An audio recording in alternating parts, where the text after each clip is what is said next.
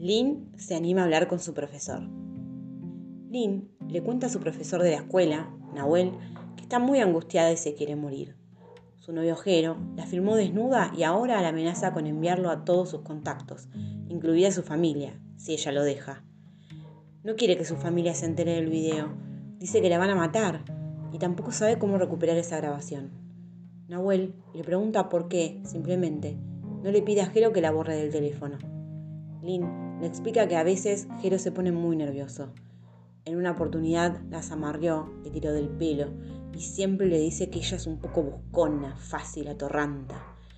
Lynn reconoce que ella también es celosa, que un día lo rasguñó por cómo le contestó a otra chica y que los dos se comparten las claves de las redes como muestra de compromiso.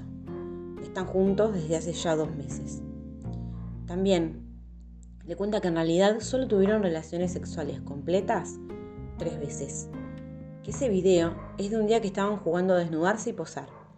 Y que cuando tuvieron relaciones, la primera fue linda, pero en la segunda oportunidad, en mitad de la relación sexual, Jero se quitó el preservativo y aunque ella le pidió que no siguiera, él no le hizo caso y eyaculó.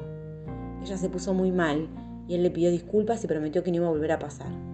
Pero la siguiente vez Jero hizo lo mismo. Desde ese día, ella quiere terminar con la relación y él le manda mensajes todo el tiempo.